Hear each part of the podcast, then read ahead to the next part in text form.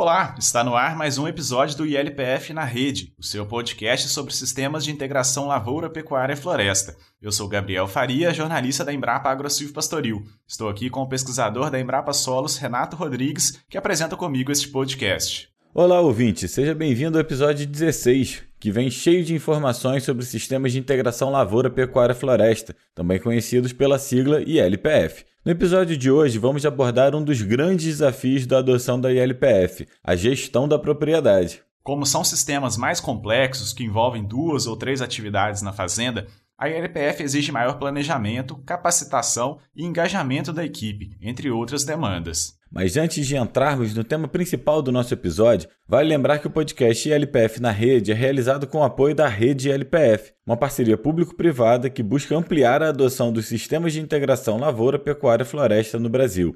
Fazem parte dessa iniciativa a Embrapa, Bradesco, Septis, Cocamar, John Deere, Soesp e Singenta. Para saber mais sobre a rede LPF e acessar conteúdo técnico sobre o tema, entre no site www.ilpf.com.br ou siga a rede LPF no Instagram, Facebook e LinkedIn. É bom lembrar também, ouvinte, que você pode interagir conosco mandando suas dúvidas, críticas e sugestões pelo WhatsApp 66 99232 1901 ou pelo e-mail contato@redelpf.org.br. Se não anotou, basta ir lá na descrição desse episódio em sua plataforma de podcast. Você também pode nos ajudar a divulgar esse podcast. Nós estamos nos principais agregadores de podcast. Basta procurar pelo ILPF na rede e nos seguir para receber os novos episódios. Com os recados iniciais dados, vamos dar início ao nosso episódio número 16. Roda a vinheta. ILPF na rede. Informação no campo para uma produção mais sustentável.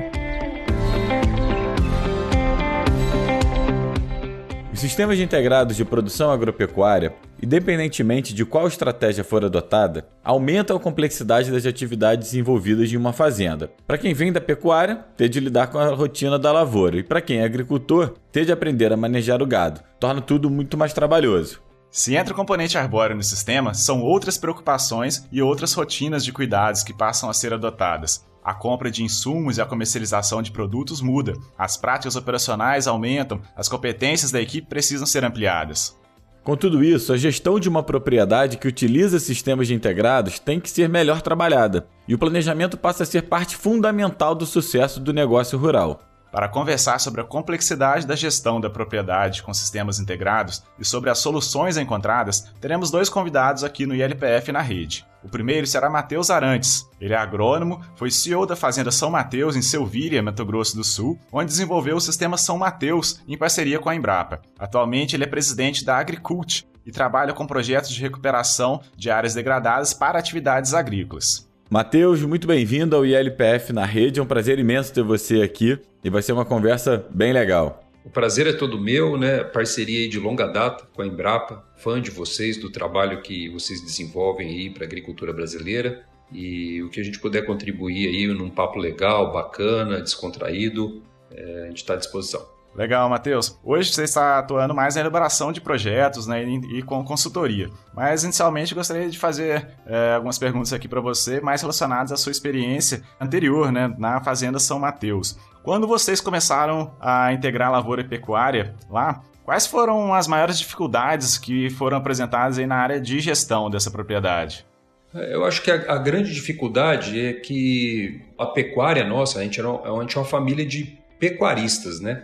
Então, nesse caso, a gente nunca tinha trabalhado com lavoura. Então, a experiência com lavoura nosso era zero. E uma empresa familiar, uma empresa que a gente veio fazendo a gestão de forma bem, bem simples, bem sem grande complexidade, né? Coisa que veio de pai para filho. Né? Então, não tinha uma, uma gestão profissional, uma, um planejamento profissional, projetos, não. O nosso negócio era pequenininho e, como pequeno, a gente tem essa, essa gestão aí no máximo aí de, né, que nem o pessoal fala, uma conta de padaria, vamos dizer assim, né? Então essa foi, o início foi assim. E outro problema também é que a gente tinha falta de crédito para projetos de longo prazo, né, como correção de solo, máquinas, né? Três Lagoas é uma região que não se financiava a lavoura. Então, por não, não financiar a lavoura, você entrava nos bancos e não tinha nenhuma linha de crédito, porque era tido como uma região de alto risco. Então, eu lembro que no começo foi bem difícil a gente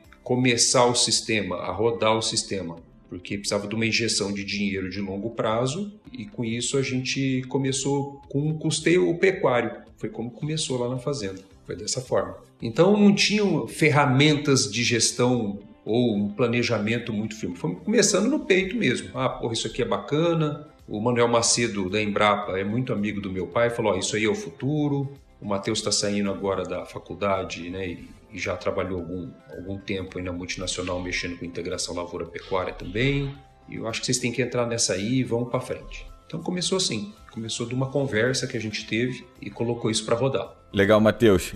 Falou aí da, das dificuldades, né? Você não está mais na frente da, da fazenda, mas você continua acompanhando aí com certeza, né? Que é a propriedade da sua família. Quais foram os caminhos que vocês buscaram e as soluções que vocês encontraram, então, para vencer esses desafios iniciais? Como é que, por exemplo, essa questão do crédito, como é que vocês lidaram com isso? Como é que foi feito? E ao longo do caminho, assim, quais outras dificuldades que vocês encontraram e como é que vocês conseguiram solucionar? Bom, a primeira coisa, Renato, é assim, ó. O que, que a gente fez? Como eu sou a pessoa que eu sou o mais velho, né, o seu irmão mais velho, nós somos em três irmãos. Um advogado, que é o irmão do meio, que mora em Campinas e trabalhava em Campinas e não se envolvia com a fazenda. A minha irmã, que é zootecnista, mas estava ainda na faculdade. E meu pai e a minha mãe. Né? Então, a gestão meu pai, é, em boa parte, passou esse projeto inicial de plantar soja na fazenda de pecuária para mim. Falou, Mateus, o que você tem de dinheiro é esse, eu lembro até hoje, era 60 mil reais. E com esse dinheiro aí você tem que começar. Então aí, várias simulações, planejamento, fui olhando planilha. Eu lembro até que eu mandei carta para pessoal da, de máquinas, né, de plantadeiras, porque a gente não tinha dinheiro para comprar uma plantadeira, não tinha como financiar. Né? E meu pai limitou o dinheiro, falou, ó, oh, é isso aqui, é isso aqui que você tem que começar. Então eu escrevi cartas para as empresas, falei, ó, se você mandar uma plantadeira, essa plantadeira funcionar, a gente dá um jeito de financiar uma e de comprar uma. Então foi tudo assim. Dentro de um orçamento, a gente já começou uma orçamentação rudimentar aí e tinha que caber ali dentro. O que eu podia gastar era aquilo. E assim que foi o início do projeto. Então, eu já tinha uma experiência de três anos uh, numa multinacional com integração lavoura-pecuária, já tinha estágio na Embrapa com o Manuel Macedo na época de faculdade, a gente sempre foi fazendeiro, sempre trabalhou na terra. Então aquilo era o métier que a gente conhecia em, em boa parte do que estava fazendo, mas nunca plantamos soja. Então essa foi, foi o início. O início foi assim: bom, plantamos o primeiro ano, ficou dentro do custo, não deu dinheiro, mas sobrou o pasto de inverno. E aí a gente falou: rapaz, esse negócio é interessante, esse negócio é bacana. E aí a gente começou a ir atrás dos bancos, pedir um estudo na região para fazer limite agropecuário, agrícola. Então aí o banco, a gente começou a envolver o banco mais nessa estratégia para que o banco olhasse essa região como uma região que poderia vir a ser produtora de grãos. Então a gente começou a organizar dessa forma aí. E Matheus, além dessas dificuldades, imagino que outra que vocês devam ter tido, né? Você falou que é uma região que era tradicional de pecuária, é a questão de mão de obra, né? Como é que foi isso para ter a mão de obra para agricultura e para gerenciar é, isso? Era o mesmo funcionário que cuidava do gado e passou a cuidar da lavoura? Como é que foi essa, essa parte aí de pessoal? Cara, na verdade, não tinha nada lá. Eu não sabia a época de plantio, eu não sabia as variedades, eu não sabia o manejo durante a lavoura, quais variedades de soja cultivares que melhor se adaptam lá. Todos os funcionários eu aproveitei, que eram funcionários de pecuária, não tinha nenhum funcionário de agrícola. Então era um projeto que tinha tudo para dar errado, porque a gente começou realmente do zero. Não tem pesquisa da Embrapa, não tinha pesquisa da Unesp, que está ali do lado, que a Ilha Solteira, está a 30 quilômetros da fazenda. Você chegava lá, ah, tem uma coisa que eu não senti firmeza, sabe? Tem soja lá, mas eu estava pensando num sistema de plantio direto em pastagem. Não, não tinha isso ainda. Isso foi em. A primeira safra nossa foi em, em 99, 2000. Então, é, a gente literalmente começou do zero. E eu, assim, eu tinha alguma experiência é, de lavoura na multinacional. Então, porra, sabia regular um pulverizador, já tinha visto plantar, e isso que a gente foi começando a, a construir junto com os funcionários que, da fazenda, com a estrutura que eu tinha. Eu tinha um trator 265, é, sem gabine, na época, que era da lavoura, da, da pecuária, que usava para fazer manutenção de cerca. Tinha um pulverizador de 600 litros que eu comprei. O trator para plantar eu arrendei. E a plantadeira eu, eu consegui uma, uma demonstração. A gente começou com 120 hectares de lavoura. E foi assim que começou, aproveitando tudo que tinha na fazenda, inclusive a mão de obra. Estudei as variedades, estudei a época de plantio, estudei os tratos culturais, procurei eh, agrônimos de revenda para me ajudar na condução da lavoura. Foi tudo feito dessa forma no primeiro ano. Matheus, muito legal essa história, né? E assim, como vocês tinham uma dificuldade de mão de obra, vocês tiveram que fazer esse aprender na marra, né? Literalmente ali, treinar o pessoal da fazenda. E como é que você acha que poderia ter sido diferente ou se vocês estivessem começando isso hoje, né, 20 e poucos anos depois, como é que você acha que seria a melhor maneira de capacitar esses trabalhadores da propriedade que estão acostumados com a pecuária numa produção de grãos ou ao contrário, né? Se você tem uma fazenda só de lavoura e aí você quer trazer o componente pecuária, né, para fazer a integração, ou depois ainda quando a gente tem o componente arbóreo, como é que você acha hoje, depois desses mais de 20 anos de experiência com integração, como é que você acha que é a melhor maneira de formar, de capacitar os trabalhadores de uma fazenda e os próprios proprietários? Olha, Renato, o que eu acho é assim, cara. Primeiro, o, o gestor, quem, quem tiver à frente do grupo, não, não importa se tem 10 hectares ou tem 100 mil hectares, né? mas o gestor tem que conseguir identificar aquela pessoa que gosta daquilo. Por várias vezes eu treinei pessoas porque eu achava importante treinar, mas a pessoa não se dedicou a isso. Então todo o treinamento foi em vão. Né? Então eu treinei e falei: bom, treinei, tá legal, o cara fez um pouco aqui na prática, ele vai fazer bem feito. Não. Se ele não tem vocação para isso, se ele não gosta daquilo, em algum momento ele vai pisar na bola. Às vezes não é culpa dele, ou às vezes é, ou às vezes ele. Enfim. Então acho que a primeira coisa é identificar a pessoa que gosta do sistema, que acha interessante o sistema, né? Estou falando do sistema porque se for um pecuarista vai ter que achar um cara de agricultura e se for um cara de agricultura vai ter que achar um cara de pecuária, né? Então esse é o primeiro ponto. Cara, e hoje, puxa, hoje tem conhecimento vasto, né, com relação a isso. Tem internet, tem YouTube, tem Senar, tem fazendas, né, que você pode mandar o cara para um estágio. Então, hoje eu acho que quem quer começar certo na integração tem a obrigação de fazer um bom projeto, de organizar tudo numa planilha muito bem detalhada, muito bem estudada, com o objetivo do sistema de produção que ele quer, treinar e capacitar a parte de escritório, porque muda tudo, compras de insumo, vendas de produtos, barter, financiamento, papelada, né? É toda uma gama de escritório que você precisa redimensionar, parte de contabilidade rural, enfim, e parte de fazenda também. Ter as pessoas certas no lugar certo. Esse é o primeiro passo. Às vezes o cara não sabe nada, como eu tinha funcionário lá que não sabia nada de agricultura. A hora que eu coloquei o cara na agricultura, um deles se deu muito bem, gostou, né? E rapidinho pegou o jeito e falou: Mateus, isso aqui é legal, isso aqui eu gosto. Então eu acho que isso é, é a obrigação de hoje do pequeno produtor ou do grande produtor, não importa. Né? O grande já faz isso, né? mas eu acho que o, o, o pequeno é mais carente dessas informações. Matheus, você falou aí questão de organizar a parte de escritório, né? É isso que eu queria até aprofundar um pouquinho mais. A partir do momento que você entra na agricultura, a questão de compra, venda, compra de insumo, de sementes, fertilizantes e a venda de, de grãos, isso torna muito mais dinâmico do que quando é a pecuária, né?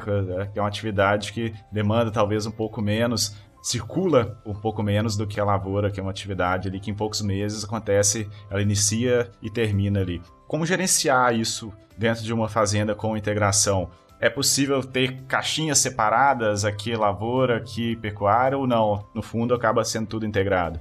Cara, o, o Brasil é diverso. A beleza do Brasil é que você tem vários sistemas de produções em várias regiões.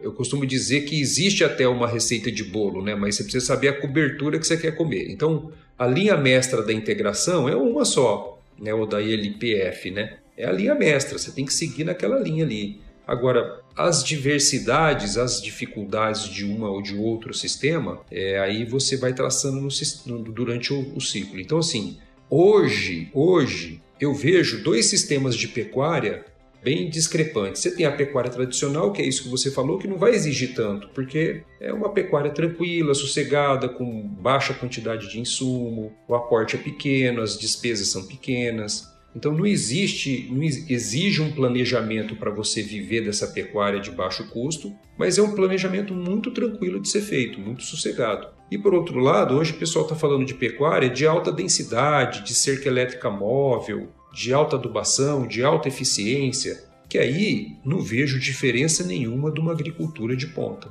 É um planejamento complexo, é um alto uso de insumo, é uma mão de obra super tecnificada, motorizada, né? O vaqueiro passou a andar de moto.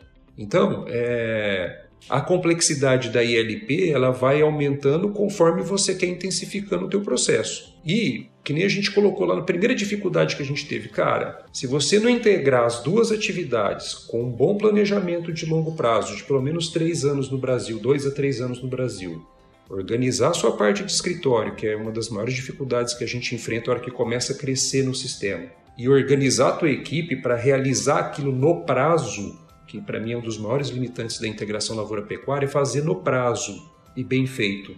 Você tem janelas que você não pode perder. Pelo menos na região de Três Lagoas funciona assim.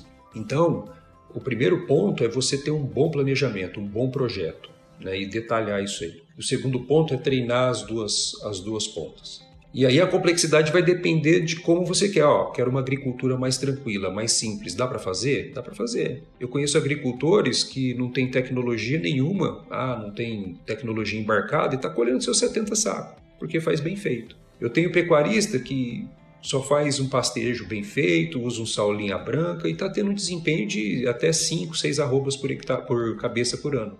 Porque faz um arrozinho com feijão bem feito. E tem sistemas de suplementação, de confinamento, de agricultura de alta precisão, de mapas, de colheita, de. enfim. Não sei se eu respondi, mas eu não sei te falar se, se eu entendi o que você me perguntou, mas é Cada sistema eu acho que vai ter um planejamento mais complexo ou menos, dependendo do perfil do produtor.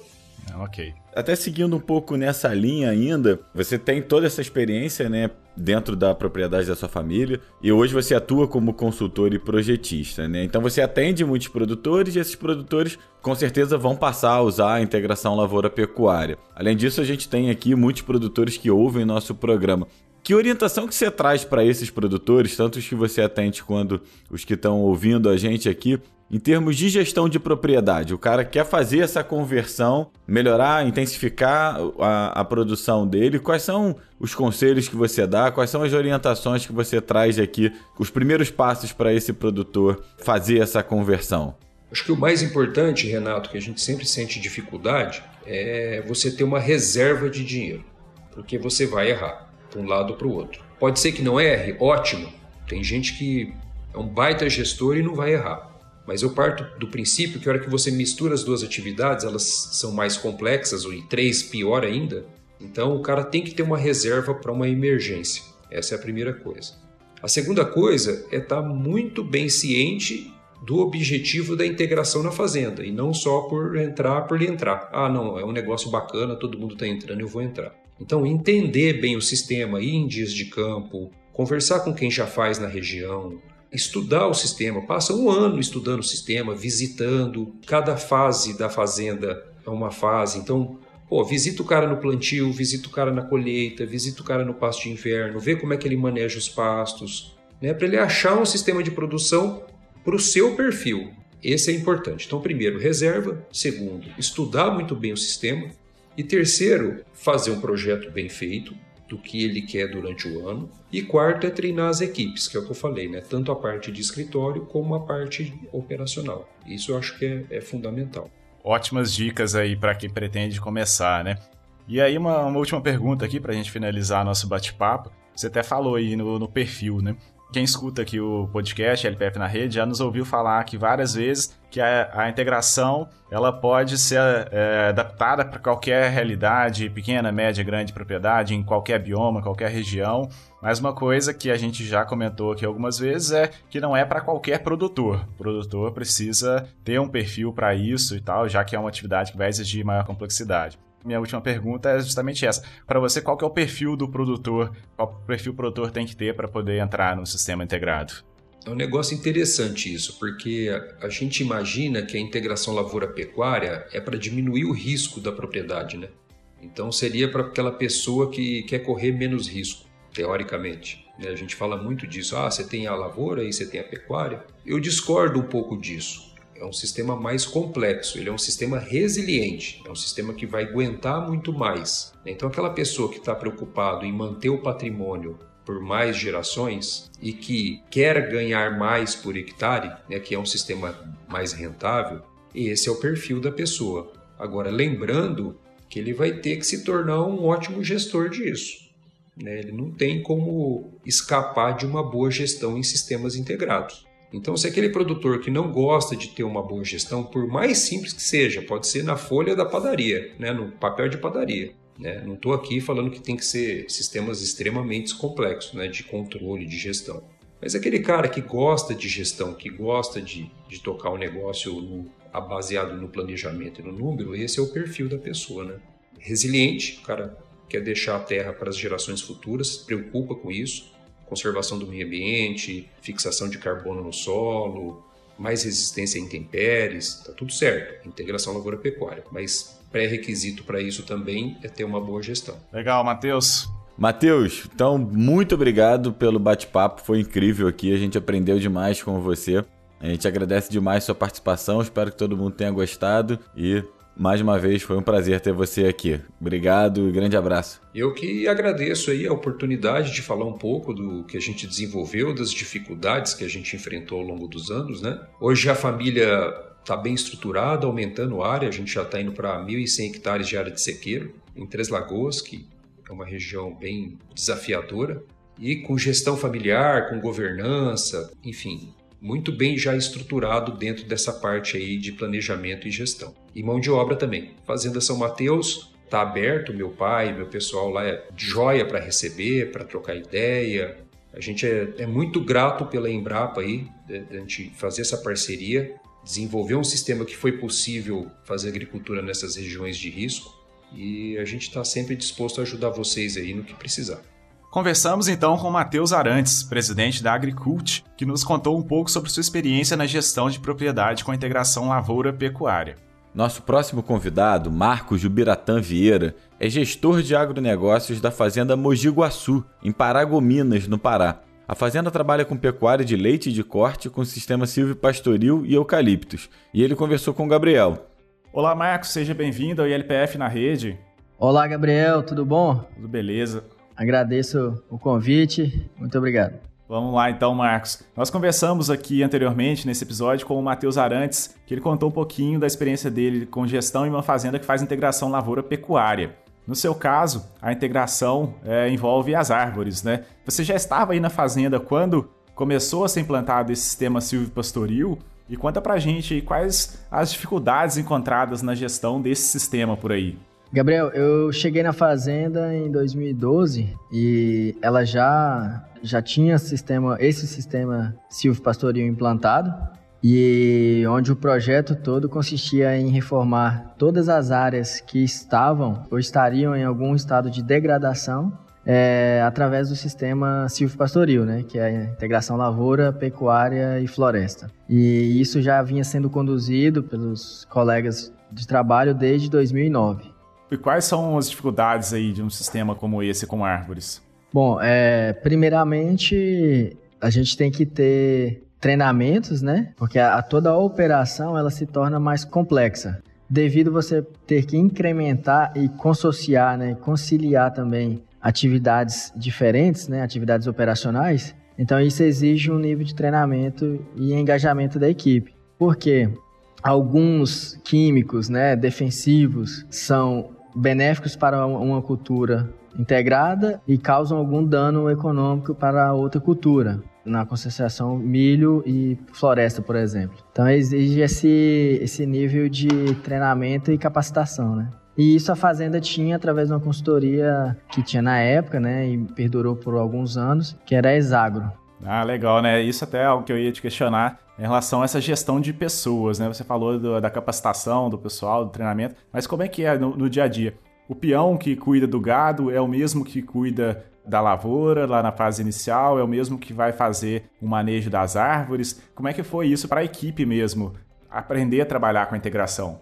É, sim, boa pergunta. É, são pessoas distintas, né? O que a gente tem que ter em mente é que, mesmo tendo a integração, mas no que, devido ao, também ao, ao, ao, tamanho do projeto, né? No caso específico nosso aqui, que era envolvia até chegar a 10 mil hectares, a gente chegou a plantar já está em 3 mil e quase 4 mil hectares de área reformada dentro do sistema silvopastoril. Então, a, as mesmas pessoas não conseguiriam e não conseguem conduzir atividades diferentes, né? Por causa de principalmente time e capacitação também. Então, o que se buscou foi montar um quadro de colaboradores onde tinha a figura do consultor, a figura do gerente, a figura do supervisor de campo, né, que é aquele cara que treina diretamente no dia a dia as pessoas que vão executar, que vão colocar, fazer acontecer mesmo, e para chegar no resultado ideal, né? Que seria conduzir bem uma floresta, né? Desde a implantação, conduzir bem uma lavoura e posteriormente, um, dois anos depois, um ano depois da, da implantação da, da, da, floresta, conduzir o manejo do gado naquele sistema, né? E isso envolve desde o preparo do solo, né?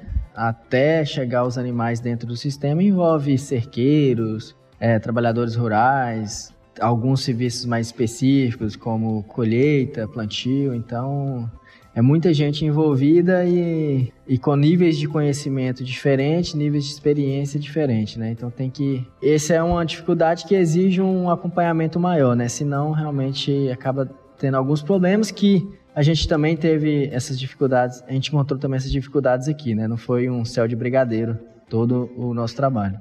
Aí você comentou aí de é, são equipes diferentes cargos diferentes, né? Mas como é que funciona ali na, na prática? Vamos pensar ali uma, uma dessas áreas que estão sendo recuperadas agora, voltando com a lavoura, entrando a, as árvores, o plantio. Em cada momento, uma equipe fica responsável? Nesse momento é a equipe de agricultura, agora a equipe de pecuária. Como é que se dá isso aí no dia a dia da fazenda?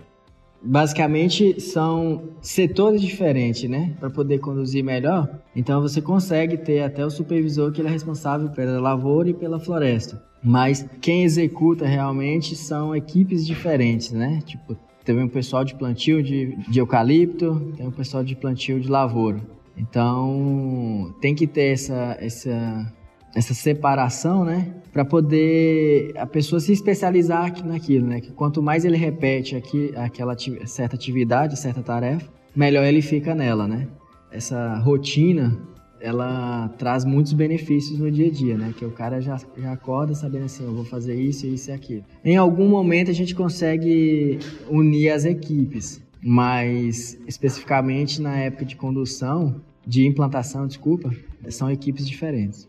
É, e essa questão da integração das equipes aí, eu acho que deve ser fundamental, até na questão de planejamento, né? Para o pessoal da pecuária saber o momento que vai ter o pasto, para ele poder entrar ali, o pessoal da agricultura saber o momento que vai poder entrar com a operação de dessecação e tudo mais, né? É feito um planejamento anual? Como é que funciona isso? Isso, isso. isso. Através da, da consultoria, né, é feito um, um planejamento anual, onde a gente expõe, com a presença dos proprietários, né, a área que vai ser plantada, onde, local, então, todas as, as atividades que terão que ser feitas, em qual período, em qual tem atividades que são mensais, atividades que são diárias, qual é a meta, ah, tem que começar plantio no, na data tal, ir até a data tal, que tem o time, né? A gente sabe que principalmente a agricultura, ela, a janela é, é curta, então se você não conseguir respeitar aquilo, interfere significativamente na, na produtividade. No próprio eucalipto também, se tem que ter um, uma meta para ser cumprida de plantios, não passa da janela, aí você tem que entrar com irrigação, com alguma,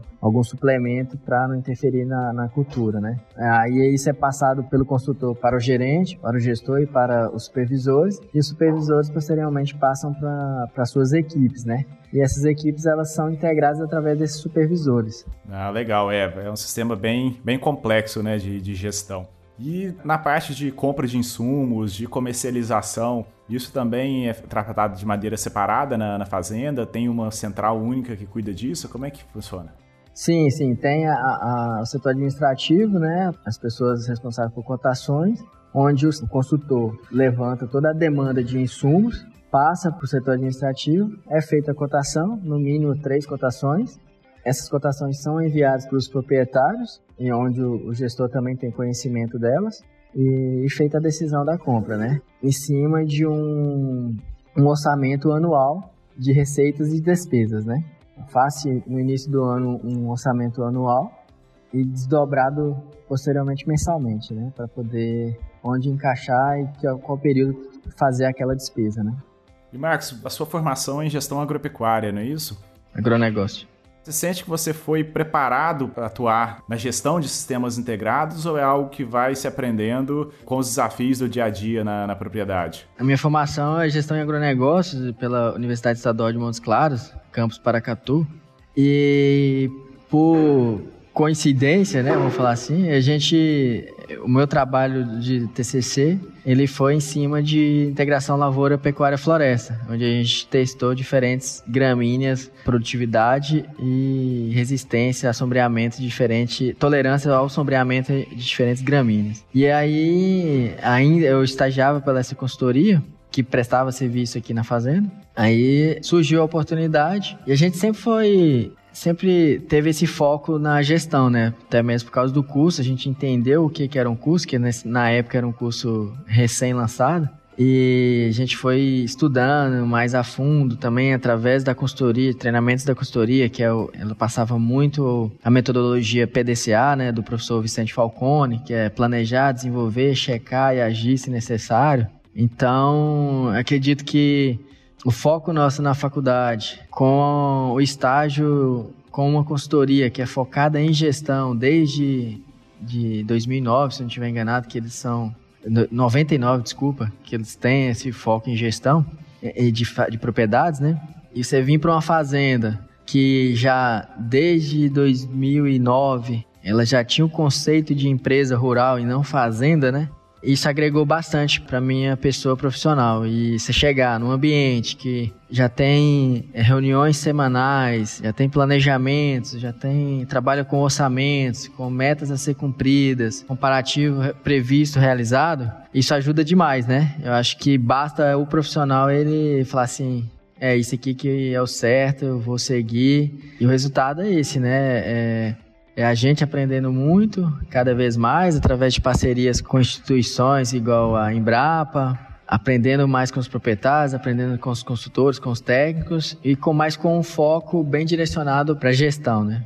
Interessante que a sua experiência aí, né, com uma fazenda, como você disse, é uma fazenda empresa, né? Ela já lida aí com a gestão de uma maneira bem profissional já há um bom tempo. Aí minha pergunta é em relação a pequeno produtor. Para um pequeno produtor que faz a integração, a gestão obviamente não vai ter essa estrutura que você conta aí. Você acha que acaba sendo uma gestão mais fácil ou mais, mais complexa do que para uma média propriedade do que para uma grande propriedade? Bom, é, meus pais eles possuem pequenas propriedades, é, duas pequenas propriedades em Minas, né? Então a gente foi criado lá nas férias, ia para lá, então eu tenho uma noção disso aí. Eu que até costumo citar como exemplo aqui na, nas conversas com os nossos colegas, que eu vejo, né, que a diferença entre uma pequena ou grande propriedade, grande empresa, é que o pequeno é mais enxuto, né? O dono, ele mesmo vai lá, é, faz a gradagem, faz o plantio, às vezes com um, dois ajudantes, os ajudantes são os próprios filhos, netos, e ele mesmo faz a, realiza a compra dos insumos, faz os tratos culturais e colhe, então assim, ele faz tudo, né? Dentro do, do, do time dele. E o que a gente talvez poderia a pequena, a grande empresa poderia espelhar na pequena, é porque quando você é dono, você tem um olhar diferente, né? E então você faz com mais zelo. Então se todos os colaboradores eles estão fazendo, realizando determinada atividade, eles tivessem o sentimento de dono, poderia dar uma alavancada no resultado, né? É isso que a gente tenta passar para todos, para eles terem o sentimento de dono e enxergar aquilo como dele e ver assim, olha, ó, esse aqui tá errado, deixa eu comunicar, eu não consigo resolver, então deixa eu comunicar pro meu imediato aqui. Isso ajudaria bastante. E o pequeno ele tem condição, a gente tem aqui próximo do próximo assim uns 200 quilômetros daqui da fazenda, uma pequena propriedade até assistida pela Embrapa, que tem o sistema silvopastoril integrado lá é, acho que não teve a lavoura, mas tenho certeza que tem a pecuária e eucalipto. Então, assim, isso é fantástico, né? Ele até adquiriu genética leiteira aqui da fazenda. Então, dá para dá para realizar em pequena, média e grande, né? E você conseguir agregar valor para aquela atividade, para aquela empresa, para aquele produto, né? Porque aqui na empresa é um conceito dos donos, é que tem que ter receitas a curto, médio e longo prazo. Então aqui na fazenda a gente tem a curto, que é uma receita diária, é o leite, né? A médio seriam os animais para corte, animais de venda de genética, né? Que dão receitas é, mensais, semestrais, anuais. E a longo prazo seria o eucalipto, a integração lavoura-pecuária-floresta. Então, isso aí faz com que você tenha consiga incrementar capital de giro na, na, no teu caixa, né? Que a gente sabe o quão importante é um, um além de um fluxo de caixa saudável, ter um capital de giro bom para poder superar as adversidades que, que acontecem, né? É, você falou aí, né, que é adaptável para o pequeno, para o médio e para o grande, né? Algo que a gente mostra muito aqui no, no podcast LPF na rede, a gente sempre traz as experiências de produtores que já usam, mas algo que a gente costuma falar aqui também, que pode ser adaptado a qualquer realidade, mas porém não é para qualquer produtor. É um sistema que gera mais complexidade e tal. É, para você, qual que é o perfil de um produtor para entrar na integração ou mesmo de um, de um gestor de uma propriedade para poder tocar um, um projeto de integração? Um perfil inovador, adaptável. Exemplo, nosso aqui, na, na época da colheita, você vai colher o eucalipto, aí você tem que tirar a cerca, você tem que tirar os animais, isso exige uma tarefa extra, né? Aí tem a, a, a essa integração com outras pessoas, que terceiros, né, caminhoneiros, estão dentro da propriedade, aí é, então isso exige um, um, uma conversa melhor com todos, né? Explanar o que está acontecendo e a importância de todos saberem a importância daquilo, né? O resultado daquilo. Por isso a gente está agregando mais tarefas na, numa mesma unidade diária, né? Então tem que ser um perfil inovador, adaptável, é, dedicado, comprometido e ele tem que entender o resultado final. Se ele olhar simplesmente assim para um item apenas, ou item técnico, ou, ou até propriamente um item de gestão, um indicador, talvez ele não ele vá ele vá não vai ter interesse de conduzir.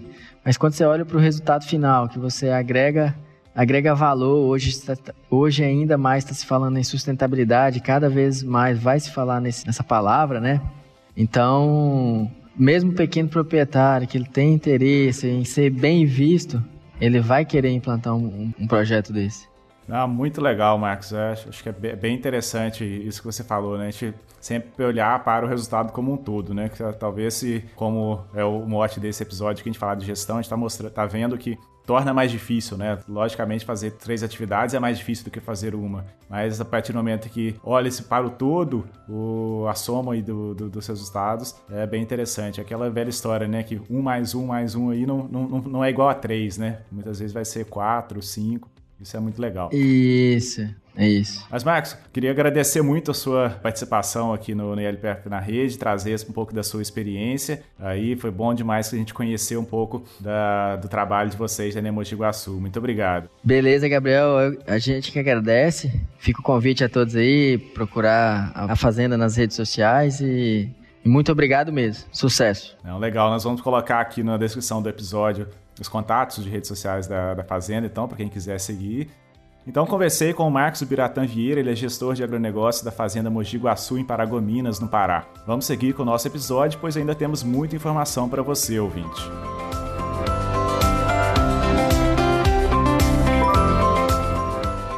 Acabamos de ouvir duas experiências muito interessantes sobre a gestão de propriedades com sistemas integrados de produção agropecuária. Como comentamos, os sistemas de LPF podem ser adaptados a qualquer realidade de propriedade rural. Planejamento do sistema em cada área é único, observando questões de mercado, logística, clima, relevo, disponibilidade de mão de obra e orientação técnica, entre outros fatores. Sempre trazemos aqui em nossos episódios a experiência de um produtor como forma de mostrar diferentes perfis e diferentes oportunidades de uso da tecnologia. Quem sabe alguns desses exemplos pode inspirar a adoção de novos sistemas ILPF? A experiência que mostraremos hoje vem de Salgado Filho, no Paraná. O produtor Valmor Krebs conversou com a jornalista da Embrapa Trigo, Josiane Antunes. A conversa foi gravada durante um dia de campo, por isso você ouvirá um barulho ao fundo. Vamos ouvir esse bate-papo. Me conta um pouquinho a sua experiência, quando é que o senhor começou assim a juntar a lavoura com a pecuária? Isso já vem de família? Já vem, vem de família, mas tipo assim, é coisa bem antiga, mesmo, tipo, o pai e a mãe tirar as vaquinhas de leite, tinham as, no, na época as vacas mestiças, e daí fomos evoluindo. Daí as nossas terras também bastante sedentadas, nós fomos transformando, destocando, minerando pedra, nossa região, é. E fomos evoluindo. Hoje tenho as vacas, tenho planto soja e planto naristeiro de soja, milho para silagem. E além da, da silagem, ainda vem o azevém para as vacas no inverno. Então é bem, é bem puxado, a terra é bem exigida nesse caso. A gente tem uma pequena propriedade, não é muito, poucas vacas lá, mas a média de produção é em torno de uns 15 litros por vaca de média, sim. Só que daí nós não compra ração, não compra, só trata o que produz na propriedade. Nós não, nós temos, como você diz, de não comprar muito, tentar produzir para ganhar mais, no caso, né? Que às vezes tu tira um montão de leite e na verdade tu guarda no bolso muito pouco, né? E a roça daí é o que deixa a gente de pé, como se diz. É o que produz, que dá um volume, né? Mas consegue equilibrar bem isso? Eu gostaria que você falasse um pouco assim a vantagem de ter as duas atividades e as desvantagens, né? Também porque dá trabalho, enfim, né? É que a vantagem, tipo, tu ter as duas para o seguinte, tu tem um giro todo mês, né? Com a vaca do leite, do, no caso do leite, tu tem o giro, né? Que a desvantagem é que a vaca não tem feriado, não tem nada, né? Tu tá sempre envolvido, né? E nem sempre o, o que gira vai dar lucro, né? Então hoje, se for parar a pensar, está muito mais viável somente com a roça, né?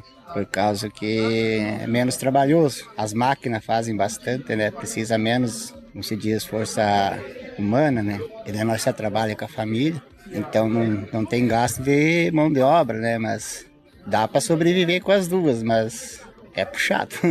E já deu uma seca no verão que perdeu a lavoura verão, que era a base, né? Já, já. aí Aí já várias vezes. E a gente, num, num caso, não financia, planta por conta, como se fala, né? Para os próprios custos. Aí.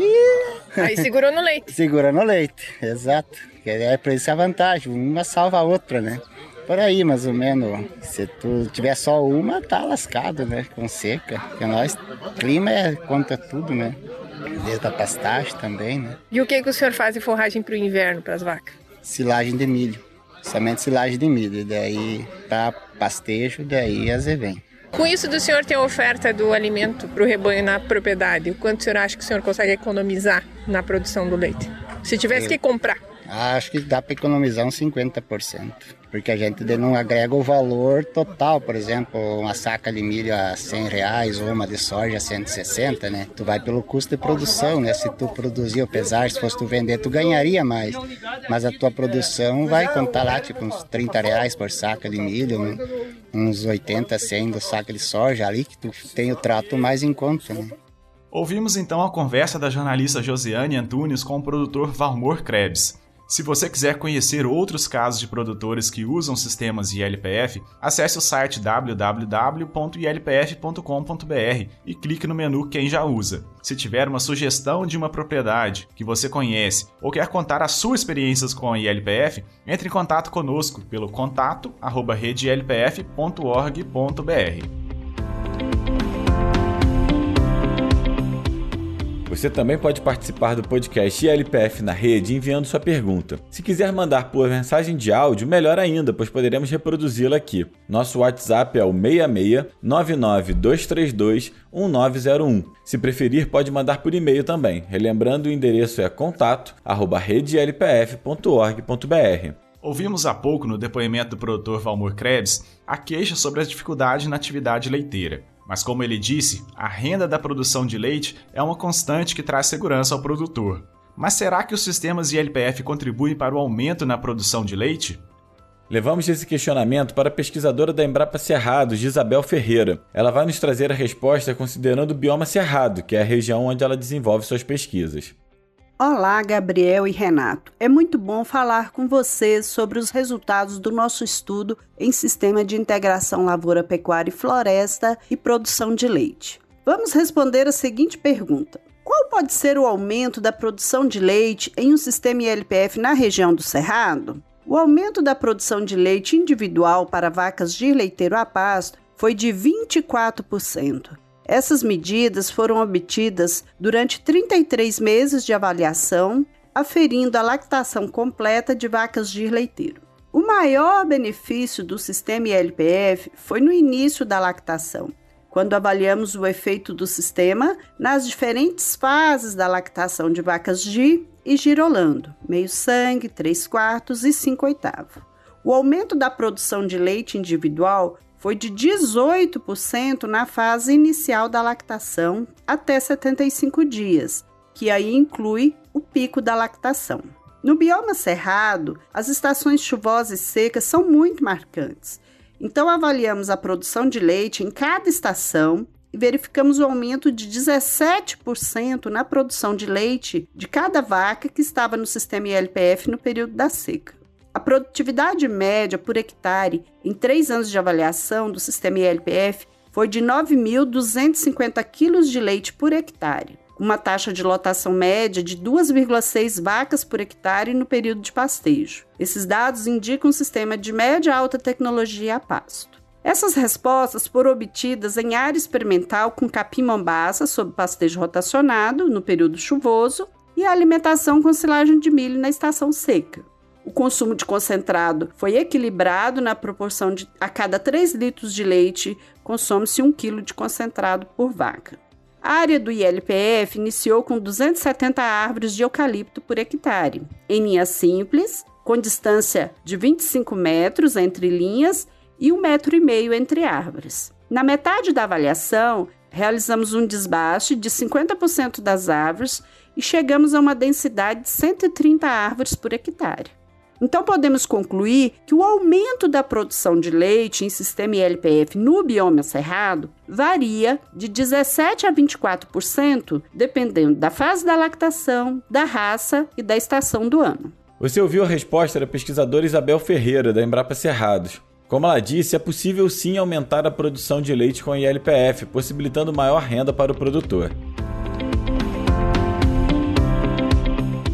Bom, estamos chegando ao fim do episódio número 16 do podcast ILPF na Rede. Agradecemos a você que nos ouviu até aqui. Se gostou, ajude-nos a divulgar este canal. Se não gostou, envie para a gente as suas críticas e sugestões. Relembrando, nosso e-mail é contato@redelpf.org.br ou o nosso WhatsApp que é o 66 992 32 1901. Para você que quer saber mais sobre ILPF, acesse o site www.ilpf.com.br. Lá você encontrará muitas informações, notícias, agenda de eventos, vídeos, palestras, publicações técnicas e científicas, entre outras informações. Este podcast foi produzido e apresentado por mim, Gabriel Faria, e por Renato Rodrigues. A edição é da Altia Podcast, a iniciativa é da Associação Rede LPF. Até o próximo episódio.